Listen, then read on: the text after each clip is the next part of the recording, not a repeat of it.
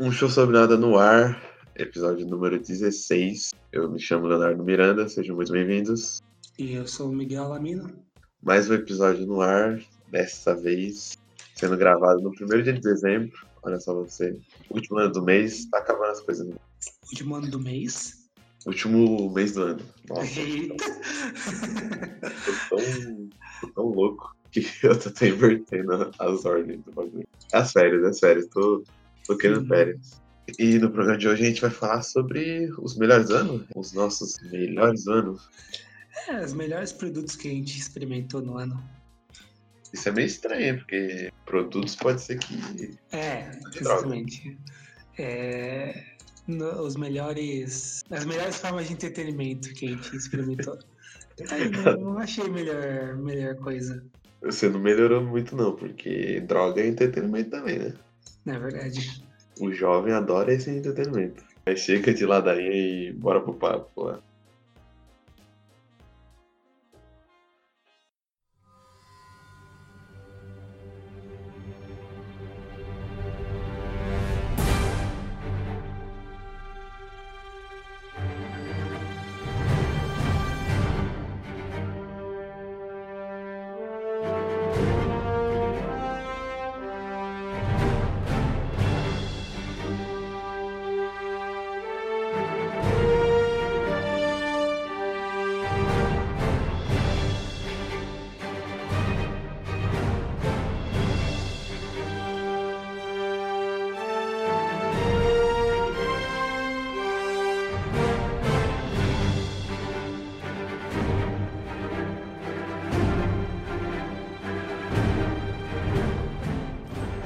Melhor filme.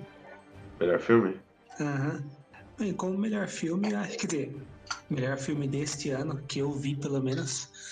é, eu acabei não, não vendo muitos filmes de gente que usa tênis verde. Acho que como acho que como filme eu colocaria Vingadores Ultimato. O que é engraçado, porque parece que esse filme não é desse ano, sabe? Por que diz? Dá a impressão de que eu vi ele, tipo, ano passado, sei lá, sabe? Não sei se é porque Vingadores Guerra Infinita saiu ano passado, ou se esse ano tá tão longo que parece que faz muito mais tempo do que realmente foi. Eu acho que é a segunda opção, porque. Quer dizer, é. o- o- quer dizer que as duas opções juntas, porque realmente dá muito cara de que ele é um filme do ano passado por conta de Guerra Infinita. E isso tá Sim. certo, né? Porque ele é meio que o mesmo filme, só que não tem como você lançar um filme de seis horas. É, o esquema do Guerra Infinita foi que nem no Senhor dos Anéis, que foi uma filmagem ininterrupta. Se eu não me engano, foi. Se eu não me engano, foi. Porque ele faz todo sentido, até cronológico, né? Do, Sim. ele- Apesar de eu achar que ele tem alguns elementos que, tipo, meio que quebram a continuidade se você fosse ver os dois filmes como um filme só. Que elementos?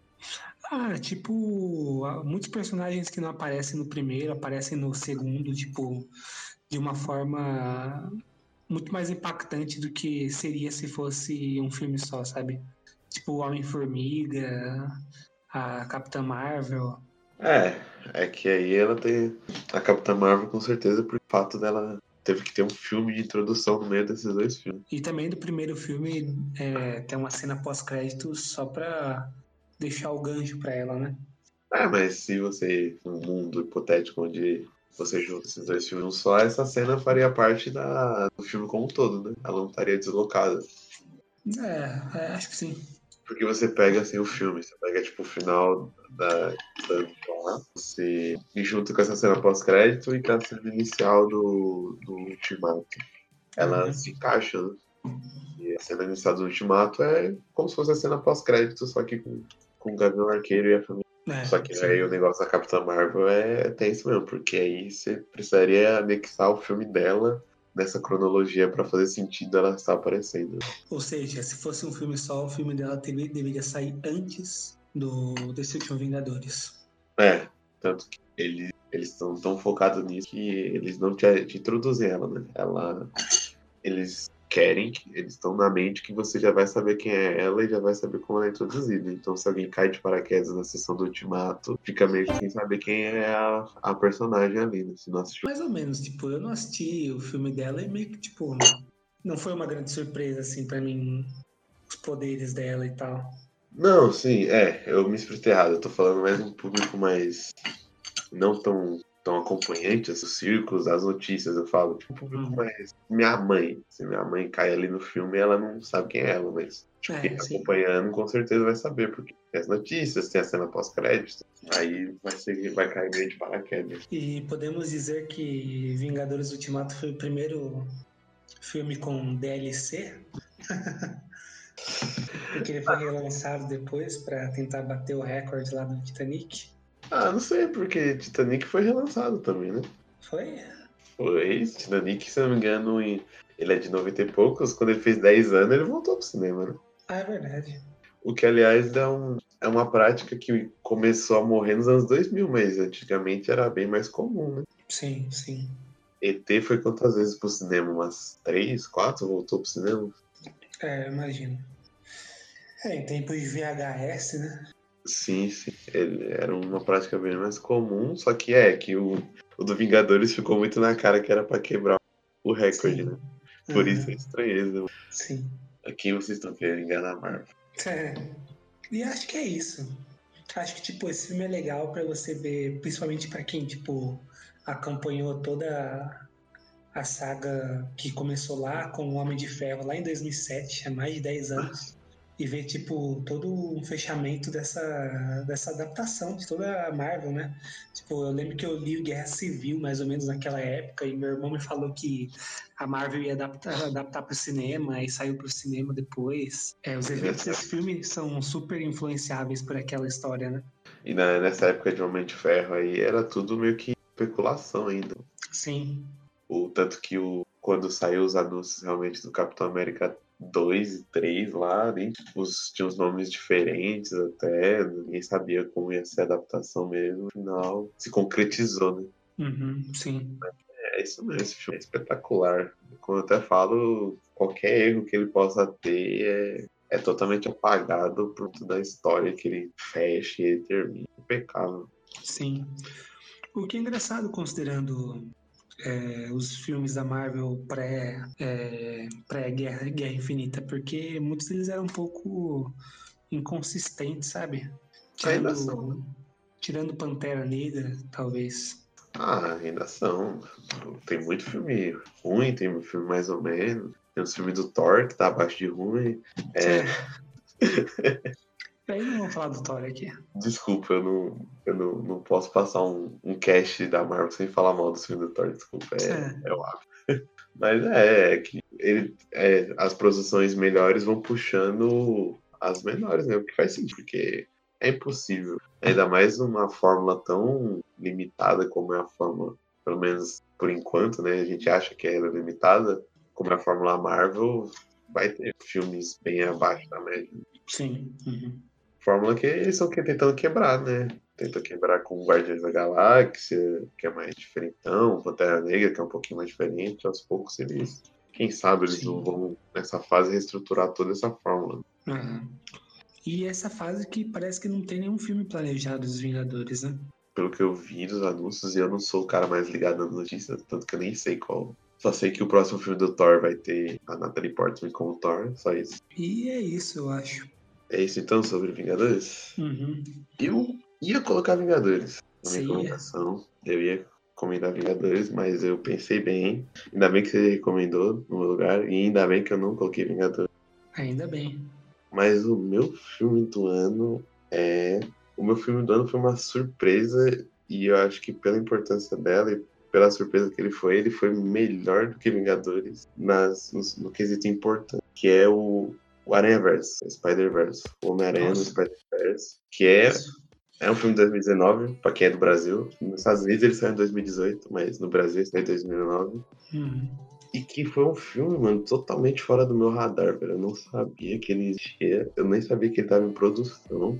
Eu só soube dele quando saiu os nomeados, né, de janeiro. Sim. Saiu os nomeados pro Oscar e ele tava nomeado a melhor animação e um monte de galera falando dele. E eu fui correndo pro cinema. E, cara, é um, é um espetáculo esse filme em todos os sentidos. Em sentido de importância cultural, em sentido de filme do Homem-Aranha.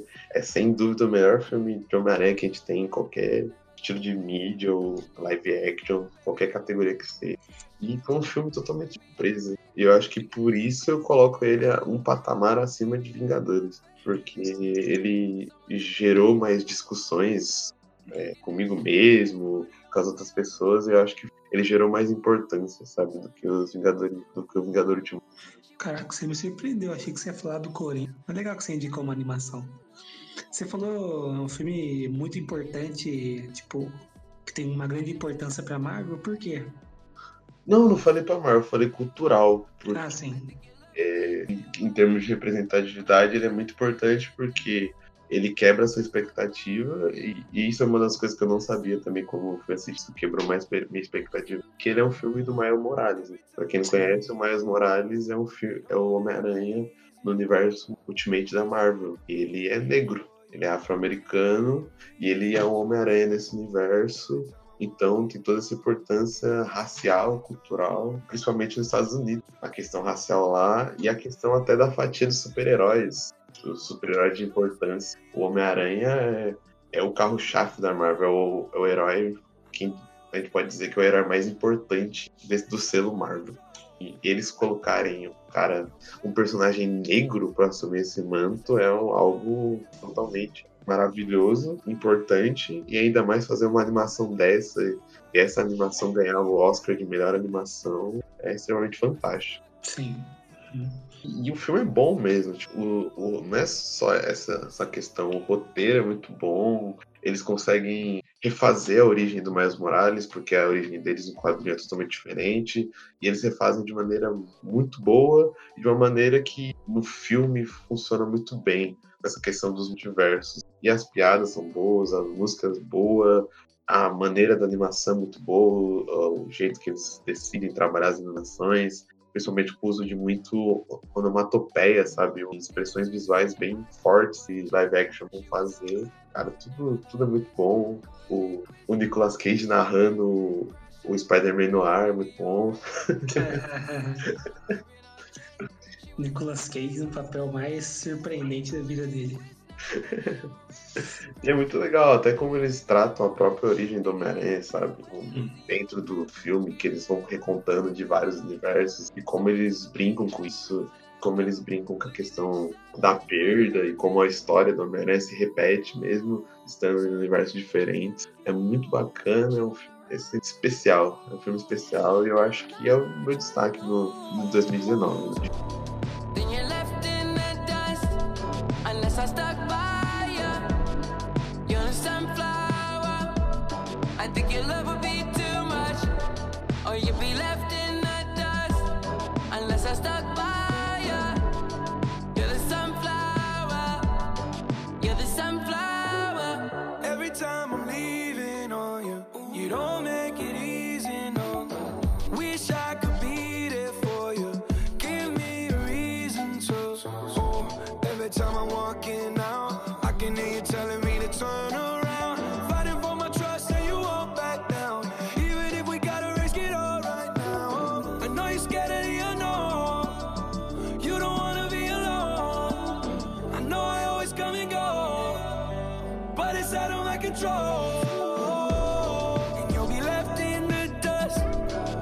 I stuck by you. You're the sunflower.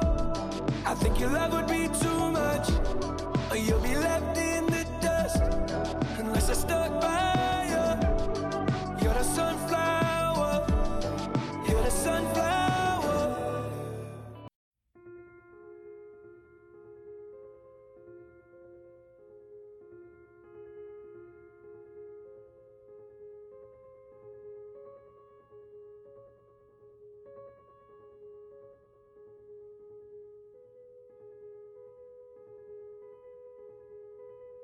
Vamos adiante. Então, série. Você começou no filme, eu falo série? Pode ser.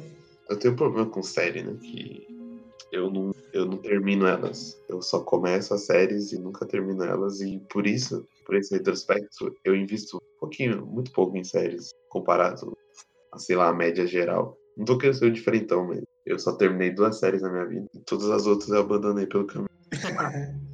Esse ano, é, fora as séries já modinha, como por exemplo Stranger Things, eu me, me surpreendi com a série da Netflix, uma série baseada em fatos reais, chamada Mind Hunter. Hum. A segunda temporada dela saiu em 2019, a primeira temporada é do ano passado, a segunda temporada é atual. Eu tô na metade da segunda temporada e ela é um. Sobre o que, que é essa série? O Mind Hunter é uma série idealizada pelo David Sim. Conhece, ele é o famigerado ator, diretor de filmes de suspense. Ele dirigiu tantos filmes de roteiro original como Seven, e ele tem bastante filme adaptando obras, né? Que é IR Social, Garoto Exemplar, ele fez Zodíaco, ele fez o Clube da Luta. Millennium. E o Mind Hunter é nessa pegada. O Mind Hunter é a adaptação de um livro e da vida de dois detetives, dois detetives não, dois agentes da FBI. Esses agentes, eles foram os não foram exatamente os criadores, mas eles foram os primeiros a trabalhar com ciência comportamental científica no FBI. Eles foram os primeiros a abrir uma, um grupo de estudos desses e um grupo dentro do, do Quântico, a Quântico, que é uma base lá do, do FBI, em que eles estavam dispostos a trabalhar com ciência comportamental de maneira científica, sabe? O FBI trabalhava de maneira muito rudimentar, principalmente na questão de negociar com, com sequestradores. Eles eram bem arcaicos, por assim dizer. Daí, por, pelo interesse e pela iniciativa de dois agentes, começou a levar mais conhecimento científico e principalmente envolvendo assassinos. Inclusive, esses caras, esses dois detetives, e o livro de um deles, esse é o nome agora que foi adaptado à série, eles são os caras atribuídos a, por terem criado o termo serial killer. Sim. E é muito legal a série. A série não é a série não é totalmente fidedigna na vida desses, desses agentes. Inclusive tem um artigo que eu indico para quem vê a série ler depois da Cosmopolitan, que é uma revista americana, que eles discutem isso sobre o que, que é verdade, o que, que é falso na série. Mas basicamente eles levam tudo muito ao pé da letra, principalmente os assassinos e os serial killers que eles documentam. E é bem legal essa série, eu tô gostando bastante. Eu tô assistindo ela bem aos poucos, porque era uma série bem, bem sem ação. Não é totalmente oposto do Stranger Things que eu falei, por exemplo, acelerar, vai querer acabar com cliffhanger para que você assista o outro. Até tem isso, mas é muito mais um mistério, é muito mais a progressão da investigação, então é bem arrastado. Eu tô assistindo até um episódio por semana mesmo. E é bem legal. O David Fincher produz e ele dirige alguns episódios e é muito bom a série, principalmente porque ela é de época. Ela se Sim. passa na década de 70. Então os diretores e os a Epic Técnica pega emprestados vários elementos de filmes de suspense daquela época vários elementos dos filmes como Psicose, Hitchcock e outros filmes de suspense, principalmente a questão da ambientação, a questão da iluminação, a tipografia, sabe, das letras das suas coisas, as chamadas. É um filme muito é uma série muito boa, muito interessante e que eu acho que tá não sendo tanto discutidas quanto outras séries. Tá, minha recomendação já é algo mais é, mais mainstream que acabou, acabou virando a série do momento desse ano, foi Chernobyl, né, que é uma série da HBO. Bem, o que facilitou um pouco de terminar Chernobyl é que é uma minissérie, né? Então, então deu para experimentar o mês de, de graça da HBO Go. Enfim, caso você aí viva numa pedra e não saiba do que, que se trata essa, essa série, ela é basicamente uma dramatização sobre toda a história documentada sobre o acidente nuclear de Chernobyl, que ocorreu na Ucrânia, na época em que a Ucrânia ainda era uma república soviética. Essa série ela se ela trata de é, abordar todo o esforço que foi realizado para resolver é, a, o acidente para tentar minimizar a, as perdas e os acidentes humanos que ocorreram, embora isso tenha sido gigantesco. E principalmente é uma série que ela busca abordar mais ou menos do ponto de vista científico as causas e é, as consequências do acidente é, para a população, quanto para o governo soviético e até para os cientistas. O que me deixou bastante surpreso nessa série é que, apesar dela ser um drama histórico, ela não é uma série documental. Ela é, tem horas que, inclusive, eu costumo dizer que os dois primeiros episódios dela são quase episódios de terror. Porque essa série ela utiliza muito de tanto de uma fotografia pesada como de uma é, trilha sonora mais experimental de batidas eletrônicas assim que são que evocam uma certa estranheza. E ela são momentos que dão muita agonia. Tudo isso reforça muito a agonia do, do telespectador o segundo episódio ele termina numa é, num momento assim que é, não parece que é um, uma série quase documental, sabe? É, a maneira como essa série ela aborda de uma maneira o acidente, como por exemplo quando ela mostra o que aconteceu com os bombeiros que foram que entraram em contato com a radiação imediata de Chernobyl, mostra eles praticamente virando é, zumbis praticamente com a pele toda caindo, etc. É uma série bem pesada, assim, principalmente para quem tem problemas com, com violência gráfica. A série ela estrela é, ela tem um elenco bem grande, mas basicamente ela tem três protagonistas que são o Jared Harris, que são que ele faz o Valery Legasov, que é o que ele era diretor de um instituto de ciências é, físicas da Rússia, se não me engano, e ele basicamente foi o cara que interviu diretamente na é, no esforço de, é, de emergência da, de Chernobyl né, em que ele teve que basicamente brigar com todo o comitê socialista, o partido que muitos que era em grande parte composto por pessoas leigas no assunto e que muitas vezes queriam é, queriam tinham com mais objetivo com um objetivo maior em cobertar o acidente. É, o outro protagonista é o é o Stellan Skarsgård, que é o que você vai conhecer mais como aquele cientista do Thor. É... Ele tá na série? Ele é, ele é um dos principais, ele é o Boris Sherbina.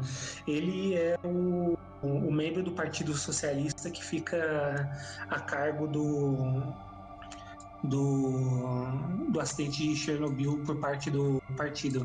No começo existia um certo antagonismo entre ele e o Legasov, porque ele, como um burocrata e como um ex-operário, é mostrado como ele é um cara que ele quer é, exercer é, o poder pela força e muitas vezes ele quer estar tá por cima, nem que seja é, meramente por uma vaidade. Mas aos poucos a série vai mostrando ele e o Legaço é, desenvolvendo um afeto mútuo, como duas pessoas que estão é, é, condenadas por um acidente que ninguém tem, que nenhum deles teve responsabilidade. É quase uma série de buddy cop no final do, dos episódios. E a última personagem que eu achei a mais desinteressante para mim, que é a Ulana Komiuk, que ela é interpretada pela Emily Watson, que é, de cara agora não me lembro de um o grande papel que ela fez, mas ela teve naquele filme Cavalo de Guerra, caso alguém tenha assistido, que ela era a mãe do protagonista. E a personagem dela é um personagem que ela, ela é uma cientista bielorrussa e ela, ela foi uma, é uma personagem fictícia que, segundo os produtores da série, ela busca representar todos os cientistas que trabalharam junto com o Legasov para tentar resolver esse problema. Ela é como se fosse uma amálgama de todos as, os esforços deles sob uma personalidade, digamos assim, uma personalidade é, feita para simbolizar eles. Eu não gostei muito dessa personagem porque ela me parece um pouco artificial demais, sabe? Hum. É, ela toma decisões, como por exemplo, ela fala várias vezes pro Legasov para ele expor para o mundo o que aconteceu de verdade, não importa o que o Partido Comunista faça com ele. E isso, não sei, desumaniza um pouco a personagem, ao meu ver. Uhum. Mas fora isso, é uma série muito, muito boa. Ela é uma série é, um pouco deprim... É, um pouco, digamos, melancólica, assim, principalmente mais pro final dela. É, ela é uma série que ela aborda um pouco de é, política, principalmente sobre a política interna da União Soviética. é uma série muito fiel à realidade soviética. Tanto que é, eu vi vários. É, eu vi relatos de críticos russos, de jornais russos, falando que é um pouco triste ver que uma produção americana consegue ser a obra mais é, fiel ao estilo de vida soviético antigo. Tipo, as inconsistências são coisas tipo, desde, sei lá, o jeito que os soldados soviéticos usavam armas, ou então o fato de que só os, os membros do partido falavam camarada e não a população toda. Então é um bagulho bem realista.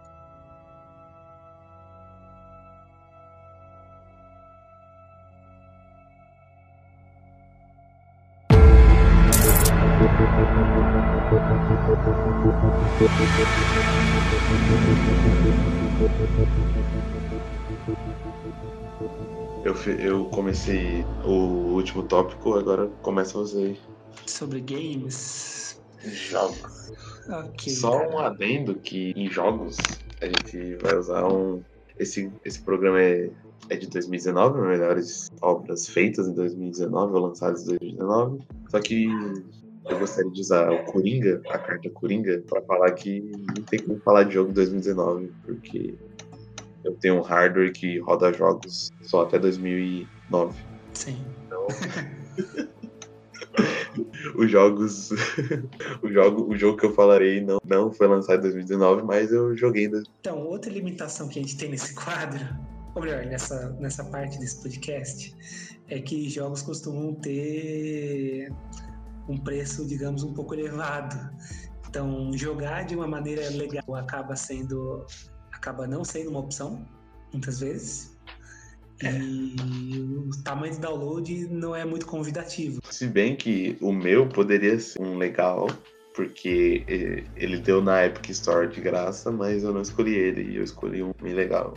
Ah, mas é um ilegal antigo, então eu acho que eu ganho créditos por isso, né? já, já passou muito tempo. Enfim, eu acho que o meu, a meu, o meu jogo de 2019 seria o Hitman o Hitman que foi lançado em 2016, que não é um jogo artístico, não é um jogo que vai fazer você pensar, que, que tem uma história muito boa, é só um jogo, tipo, é o jogo mais divertido que eu já joguei nos últimos cinco anos, sete anos, sei lá, provavelmente.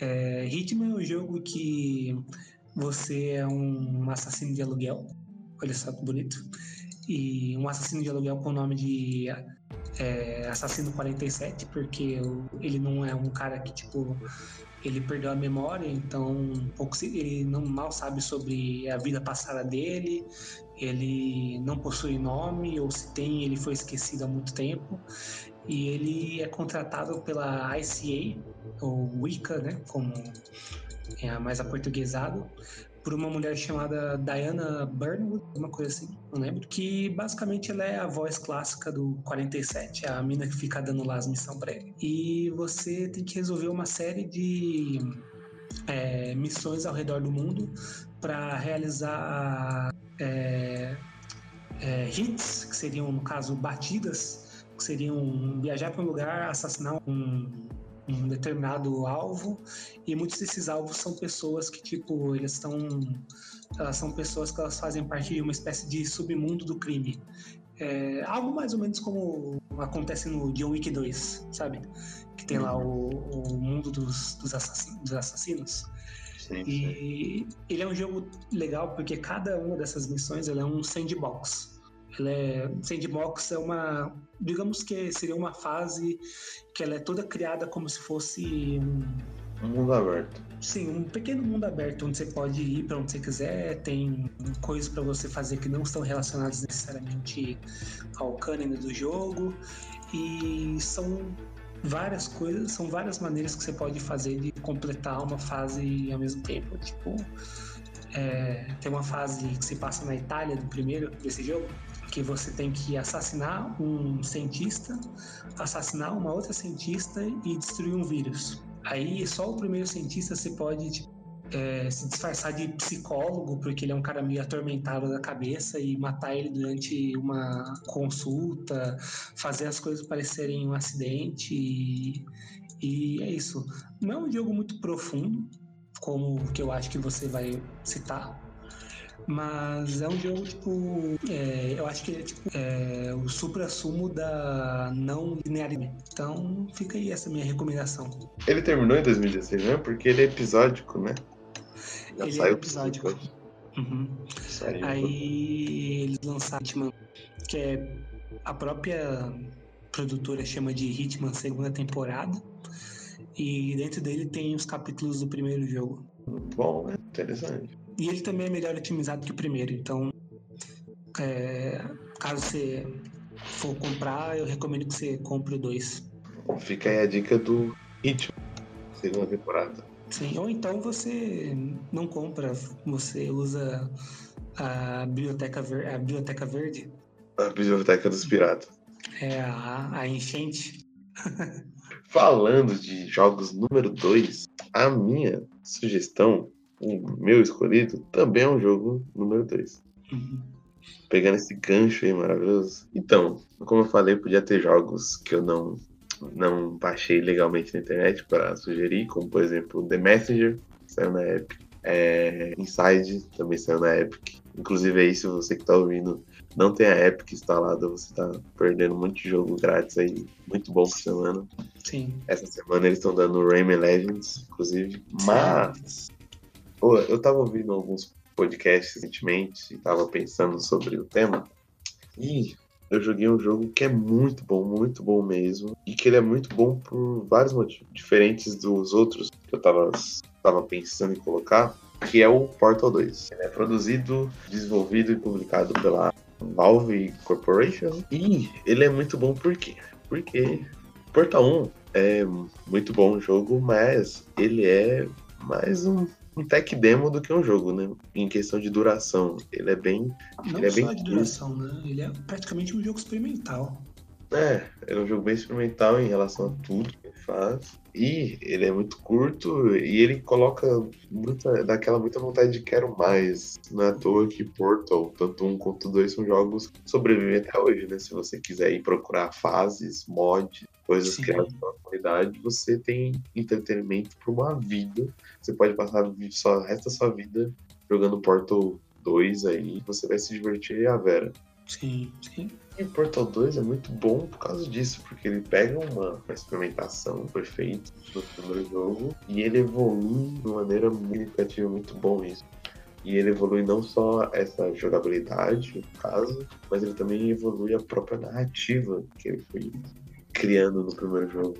É, para quem não conhece, o Portal é um FPS, ele é em primeira pessoa, aquela mirazinha de FPS, mas ele só é FPS nisso, que ele não é um jogo que você vai atirar, um jogo de puzzle em primeira pessoa, onde você vai resolver puzzles primariamente com a sua Portal Gun.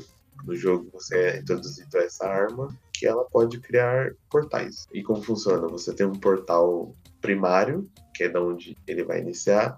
Então você dá o primeiro tirinho lá, que eu não lembro com qual lado do mouse é, porque foi tempo que eu joguei. Que é o, vai fazer um portal de cor azul. E em primeiro momento ele não dá para nenhum lugar, a não ser que você dê um tiro em outro lugar, em outra para aí sim formar uma conexão entre esses dois pontos. E aí formar um portal. Aí Portal Gun, por isso não. E com essa arma, primeiramente, e com outros objetos que eles vão te dando nos cenários, você vai resolvendo puzzles e mais puzzles é, através do jogo. E o Portal 2 pega essa mecânica primária que eles colocaram no Portal 1 e trabalha muito bem com ela, inventa seus conceitos. Ele coloca muito mais enigmas que você não depende somente da Portal Gun para resolver, ele coloca muitos mais desafios e ele consegue desenvolver a narrativa muito bem. E é, e é ruim falar da narrativa do Portal, porque é muito ruim falar. Você, é bom jogar ela se você não sabe nada, né? É bom você ter o um mínimo de spoiler, se bem que é muito impossível em 2019 não saber nada do Lord Portal. Sim. Mas é um jogo muito bom se você não sabe quase nada sobre ele. E eu dei sorte, porque a única coisa que eu sabia sobre ele era a mecânica. Eu, o Portal é um jogo muito conhecido, eu só conhecia dele a mecânica, a questão dos portais. Eu não sabia nada da história dele. Eu sabia que tinha a ver com robô e portais. E isso foi muito bom, foi uma parte fundamental da experiência, que foi não ter nenhum spoiler sobre a narrativa. Mas basicamente no Portal 1, você começa como um tester, né? você é introduzido dentro de uma empresa, entre aspas, e você é uma pessoa que teoricamente está fazendo, participando de testes dentro dessa empresa. E, e com esse start você vai sendo introduzido dentro dos puzzles e a história vai caminhando. E no primeiro portal tem um encerramento meio aberto, meio duro, e o segundo jogo vai trabalhar muito bem com encerramento e vai ampliar muito bem a lore do é, trabalhando mais a questão da empresa que testando, trabalhando mais as questões das inteligências artificiais, do próprio trabalho, fazendo você refletir sobre coisas que você nem estava preparado para refletir jogando um videojogo de computador. É. Você acha que é, a história do Portal 2 ela é aproveitável mesmo para quem não jogou o primeiro? Eu acho, acho que é. É que eu agora tô tentando lembrar se tinha meio que um flashback no começo do jogo. Não tem, né? Eu acho que não, cara. Acho que não. Então não é. Então eu vou falar que não é, eu acho que vale a pena, porque Portal 1 é bem porque você. Em um dia você, você zera ele, você não vai perder seu dia todo. Se você empacar, empacar em algum puzzle, você coloca um playthrough no, no YouTube, YouTube e ver o puzzle, sabe? Então é um jogo bem rápido que vale a pena, porque é bem difícil você cair de paraquedas no 2 e aproveitar tudo. Você Sim. vai aproveitar. Você vai gostar muito, mas acho que você não vai aproveitar do que você pode aproveitar. É, e aproveitando. E só encerrando. É muito disso nos jogos, até hoje, mesmo com a indústria sendo tão grande e diversa, jogos de humor. É, você tem jogos com que usam humor em vários aspectos, mas jogos que fazem textos realmente muito engraçados é bem ter. Tipo, se pegar o mercado de jogos e dividir assim, vai muito bem os jogos assim, feitos com esse intuito, sabe, de fazer as pessoas rirem ou até de ser meio sarcástico sarcástico já é mais comum. E Portal, o texto dele é muito engraçado. Tem, tem partes que você ri com vontade mesmo. Não é só dar um risinho frouxo. Você ri realmente com vontade de algumas partes da história, do texto. Uhum. É... Desculpa ter te cortar. Não, não, eu ia comentar, só que é, é, para o pessoal aproveitar, né, já que Hitman, eu esqueci de falar que é um jogo meio caro, então, Portal, ainda bem que você falou aí, o bundle dele na Steam do Portal 1 com o Portal 2, é, o preço cheio dele é 41 reais. Que, tá barato. Sim. Só que agora na promoção de outono da Steam, que acaba dia 3 agora, ele tá 3 reais. Mas então é isso, joguem Portal 2. É um jogo muito bacana. Mas é isso é, então. É isso aqui mais um, um episódio. Muito obrigado pela paciência e pela audiência de vocês e até a próxima. Até a próxima, pessoal.